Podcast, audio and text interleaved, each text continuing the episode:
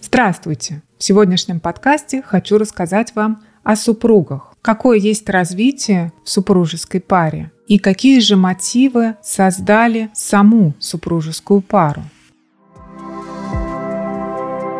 На устойчивость семейных отношений, удовлетворенность браком влияет много факторов, как внутренних, то есть личностных, индивидуальных, так и внешних. Это может быть культура, традиции и прочее. Сегодня я хочу поговорить об одном факторе – это мотивы заключения брака. Мотивы вступления в брак формируются длительно, можно сказать, с детства, когда ребенок наблюдает за отношениями своих родителей, бабушек и дедушек и других близких им людей. В результате данного опыта у человека формируются взгляды, которые во взрослости побуждают его удовлетворять свои социальные и природные потребности уже в браке. То есть тут человек начинает понимать, что ему хочется создавать свою семью, ну или кому-то не хочется ее создавать. Бывает так, что при выборе спутника жизни мотивы на брак бывают неосознанными самим человеком. Здесь я имею в виду внутреннее ощущение и уверенность человека в том, что он готов впустить в свою жизнь другого. К примеру, такие неосознанные мотивы могут возникать под влиянием традиций или стандартов культуры или стандартов самой семьи. Это когда брак используется не как самостоятельная ценность, а как способ удовлетворения каких-то других потребностей. В свою очередь, это является источником проблем в период формирования супружеской пары. Развитие супружеской пары. Важнейшая составляющая семьи – это супруги и их брак. Я соглашусь со следующей точкой зрения Ледерера и Джексона. Хорошим браком считается такой брак, который характеризуется толерантностью, уважением друг к другу, честностью, желанием быть вместе, сходством интересов и ценностей. Было бы хорошо, если бы у пары все эти характеристики имелись, и партнеры были бы близки друг с другом, как на физическом, так и на духовном уровнях. Мы живем не в фильме, поэтому жизнь каждому из нас готовит разные варианты и испытания. И не всегда мы можем найти такого партнера, который был бы нам близок на физическом и на духовном уровне. Дальше я хочу вкратце рассказать, как же происходит развитие супружеской пары. Первый этап – это выбор партнера. Здесь человек обнаруживает того симпатягу, который или которые нас заинтересовали, и что-то внутри нас начинает просить узнать его или ее поближе, чаще быть рядом. Мы начинаем думать о нем и о ней и получать удовольствие от общения. Партнеров начинает тянуть физически и эмоционально друг к другу. Следующий этап – это романтика. Это не про цветочки, конфеты, подарки и песни под окном в полночь, а про то, что здесь партнеры одевают розовые очки. Они видят только лучшее и хорошее друг в друге, а возникающие недопонимания почти не замечаются и сглаживаются. Вспомните друг друга во время такого периода. Прожив определенное количество лет, пары начинают говорить о том, что ты был совсем другой, такой заботливый и мимимишный, а сейчас ты не обращаешь на меня никакого внимания, валяешься на диване и в выходные пьешь пиво со своими друзьями. Ты была такой красивой, эффектной, а сейчас ходишь с отвисшими коленками на штанах и нерасчесанным пучком на макушке.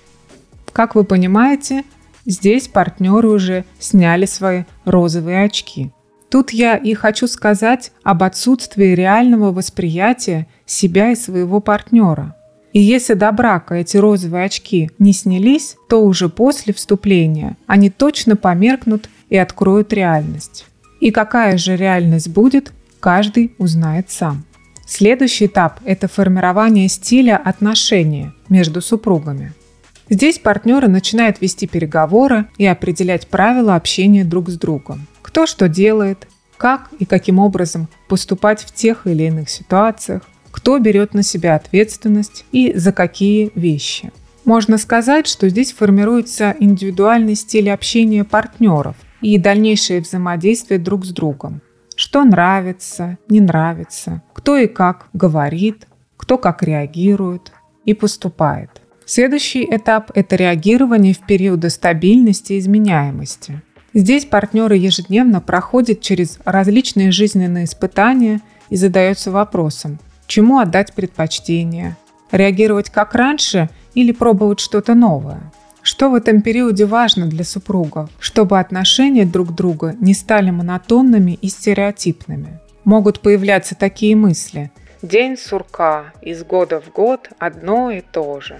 Здесь я хочу сказать о том, что было бы уместно равновесие между балансом стабильности и изменением в паре, чтобы партнеры развивались и двигались дальше по жизни. И такой завершающий этап – это оценка своего брака. Здесь супруги подводят итоги совместной жизни и задают себе вопросы. А действительно ли я был счастлив, прожив с тобой столько лет, или несчастен? Был ли брак желанным, гармоничным или случайным? То есть какой был мотив изначально для создания семьи? А вот какие бывают мотивы вступления в брак, я расскажу далее. Мотивы вступления в брак. Конечно, все мотивы описать невозможно. Я опишу наиболее часто встречающиеся в нашей жизни. Брак ради брака.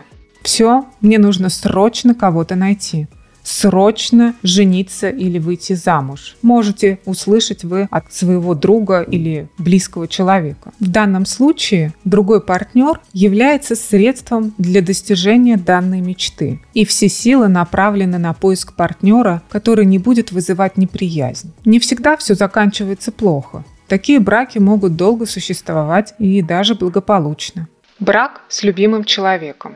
Я его очень люблю. Он самый дорогой человек на свете. Такие слова можно услышать, когда два человека вступают в брак с такой мотивацией. И можно порадоваться тому, что это наиболее распространенная мотивация для вступления в брак. Здесь партнер воспринимается как реальная личность со всеми достоинствами и недостатками. Это осознанный выбор, где принимается партнер такой, какой он есть. Престижный брак – Такую мотивацию выбирают более уверенные люди. Для них важно найти партнера, который сможет осуществить их мечты и который соответствует некому представлению о престижных брачных отношениях. Раньше, к примеру, это были браки с офицером, капитаном, дипломатом. Сейчас, как мне кажется, это браки с какими-то известными людьми, бизнесменами, актерами. Мотивация на продолжение рода. Здесь брак создается для рождения и воспитания детей. Партнеры только на этом фокусируют свой брак. Все крутится только вокруг детей, их благополучия и развития. Другой мотив для брака – это боязнь одиночества. Когда человек понимает, что одному жить уже невыносимо, и начинается поиск хоть кого-нибудь. Тут уже не идет речь об общих интересах и ценностях. Главное, чтобы кто-то был рядом. И последняя мотивация – это бегство от родителей. Здесь главная движущая сила – это вырваться из родительского гнезда, лишь бы подальше и побыстрее. При этом человек думает, что таким образом он выходит из-под контроля родителей, но на самом деле это не так. Тут родительские семьи бывают очень вовлечены в жизнь супругов и имеют сильный вес в жизни пары.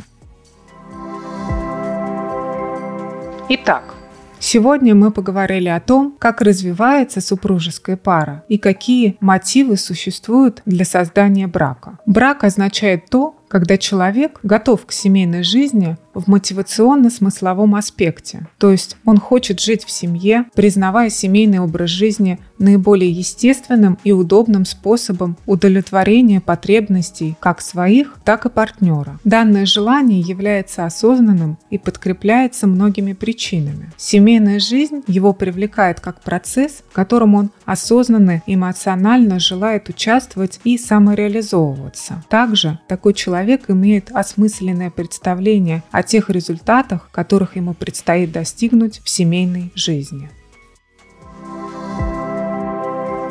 Подписывайтесь на подкаст, делитесь им с друзьями, если хотите. Удачи и хорошего настроения!